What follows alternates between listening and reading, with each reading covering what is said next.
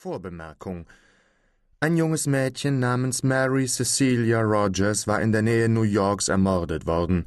Ihr Tod hatte eine ungeheure und nachhaltige Aufregung hervorgerufen. Das Geheimnis desselben war in der Zeit, da diese Geschichte geschrieben und veröffentlicht wurde, noch nicht aufgedeckt. In vorliegender Erzählung folgt der Autor unter dem Vorgeben, das tragische Geschick einer Pariser Grisette zu berichten, bis in die kleinsten Einzelheiten den wesentlichen Tatsachen des wirklichen Mordes an der Mary Rogers, während er die unwesentlichen nur parallel stellte. So ist also jede auf die Fiktion gegründete Schlussfolgerung auf das wahre Ereignis anwendbar, und der Zweck der Geschichte war die Ergründung der Wahrheit. Das Geheimnis der Marie Roger wurde weit entfernt vom Tatorte niedergeschrieben und basierte lediglich auf den betreffenden Zeitungsberichten. So entging dem Schreiber manches, woraus er an Ort und Stelle hätte Nutzen ziehen können. Dessen ungeachtet ist zu bemerken, dass die Aussagen zweier Personen, deren eine die Frau de Luc der Erzählung ist, die zu verschiedenen Zeiten und lange nach Veröffentlichung der folgenden Blätter gemacht wurden, nicht nur die allgemeine Schlussfolgerung, sondern auch die hauptsächlichsten hypothetischen Einzelheiten, durch die diese Schlussfolgerung gewonnen wurde, voll bestätigten. Es gibt eine Reihe idealischer Begebenheiten, die der Wirklichkeit parallel läuft. Selten fallen sie zusammen, Menschen und Zufälle modifizieren gewöhnlich die idealische Begebenheit, so dass sie unvollkommen erscheint und ihre Folgen gleichfalls unvollkommen sind, so bei der Reformation. Statt des Protestantismus kam das Luthertum hervor. Novales Moralansichten Selbst unter den kühlsten Denkern gibt es nur wenige, die nicht gelegentlich durch ein fast wundervolles Zusammentreffen von Ereignissen sich versucht gefühlt hätten, an übernatürliche Dinge zu glauben.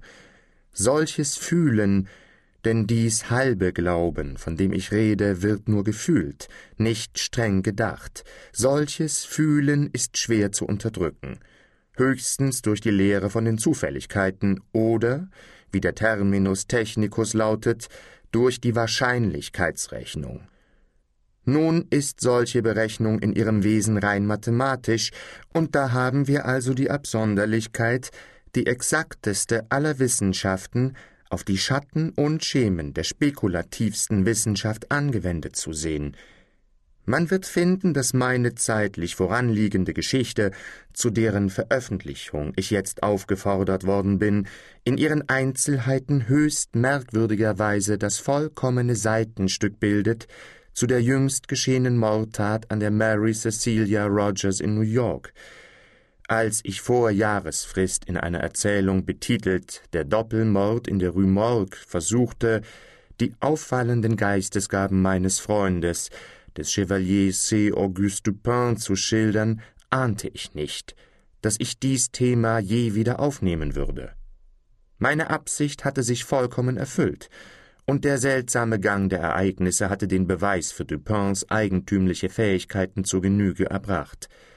An keinem anderen Beispiel hätte ich sie so trefflich zeigen können.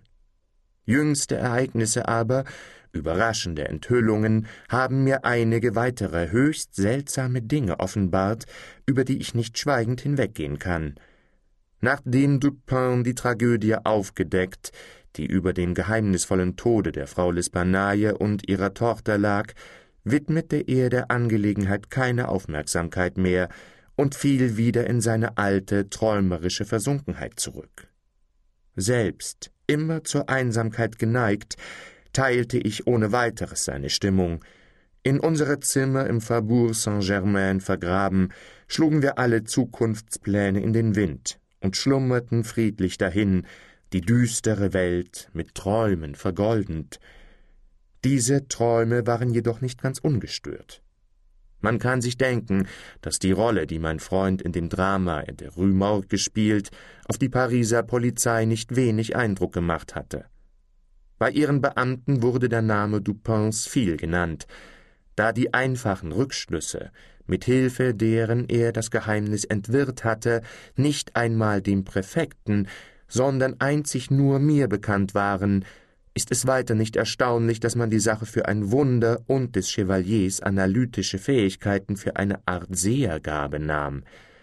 Seine Offenheit würde ihn veranlasst haben, ein solches Vorurteil zu zerstreuen, dazu kam es aber nicht weil seine Indolenz ihm gegenüber das Berühren eines Themas verbot, das für ihn selbst alles Interesse verloren hatte.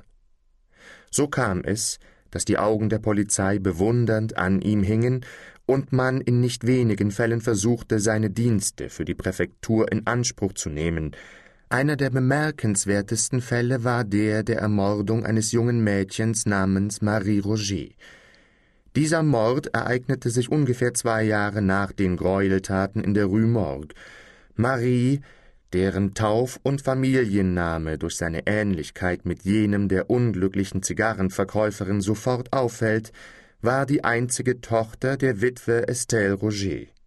Der Vater war gestorben, als Marie noch ein Kind gewesen, und seit seinem Tode bis achtzehn Monate vor der Mordtat die den Gegenstand unserer Erzählung bildet, hatten Mutter und Tochter gemeinsam in der Rue Pavé Saint-André gewohnt, wo die Mutter unter Mithilfe ihrer Tochter eine Pension leitete. So lebten sie dahin, bis das junge Mädchen zweiundzwanzig Jahre zählte, da erregte ihre große Schönheit die Aufmerksamkeit eines Parfümeurs, der im Erdgeschoss des Palais Royal einen Laden hatte und dessen Kundschaft in der Hauptsache von den verzweifelten Abenteurern gebildet wurde, die die Nachbarschaft unsicher machten. Herr Leblanc war sich über den Vorteil klar, der seinem Parfümeriegeschäft durch Anwesenheit der schönen Marie erwachsen würde, und seine glänzenden Angebote wurden von dem Mädchen gern, von der Mutter nach einigem Zögern angenommen. Die Erwartungen des Kaufmanns erfüllten sich, und die Reize der anmutigen Grisette machten seinen Laden bald bekannt. Sie stand ungefähr ein Jahr in seinen Diensten, als ihre Verehrer durch ihr plötzliches Verschwinden in Verwirrung gesetzt wurden. Herr Leblanc wusste für ihr Fernbleiben keine Erklärung zu geben, und Frau Roger war in verzweifelter Angst und Aufregung. Die Zeitungen nahmen die Sache auf und die Polizei wollte gerade ernstliche Nachforschungen anstellen, als Marie eines schönen Morgens, nach Verlauf einer Woche gesund, wenn auch mit etwas trüber Miene, wieder hinter dem Ladentisch erschien. Selbstredend wurde alles Forschen und Fragen sofort unterdrückt. Herr Leblanc behauptete wie vorher nichts zu wissen, Marie und ihre Mutter erwiderten auf alle Fragen, das junge Mädchen habe die letzte Woche bei Verwandten auf dem Lande zugebracht. Man beruhigte sich also, und die Sache wurde bald vergessen, umso mehr als das Mädchen, augenscheinlich um sich der dreisten Neugier zu entziehen, ihre Stellung aufgab und sich in den Schutz der mütterlichen Behausung Rue Pavé Saint-André zurückzog. Es war etwa fünf Monate nach dieser Rückkehr, als ihre Freunde zum zweiten Male durch ihr plötzliches Verschwinden beunruhigt wurden. Drei Tage gingen hin, und man hörte nichts von ihr. Am vierten fand man ihren Leichnam in der Seine, und zwar in einer Gegend, die dem Viertel der Rue Saint-André nahezu entgegengesetzt und nicht sehr weit von der Barrière du Roule lag. Die Grässlichkeit dieses Mordes, denn es war klar, dass ein Mord geschehen war, die Jugend und Schönheit des Opfers und vor allem des Mädchens allgemeine Beliebtheit riefen bei den leicht erregbaren Gemütern der Pariser große Aufregung hervor. Ich kann mich keines ähnlichen Ereignisses erinnern, das einen so allgemeinen und so tiefen Eindruck gemacht hätte.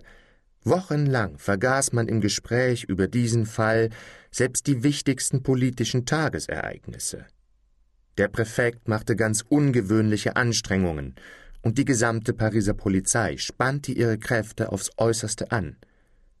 Zuerst, als man die Leiche entdeckte, nahm man an, der Mörder werde sich höchstens ganz kurze Zeit vor den sofort in Angriff genommenen Nachstellungen verborgen halten können. Erst nach Ablauf einer Woche hielt man es für nötig, eine Belohnung auszusetzen, und selbst da meinte man, mit tausend Francs genug getan zu haben. Inzwischen wurden die Nachforschungen mit Eifer, wenn auch nicht immer mit Verstand, fortgesetzt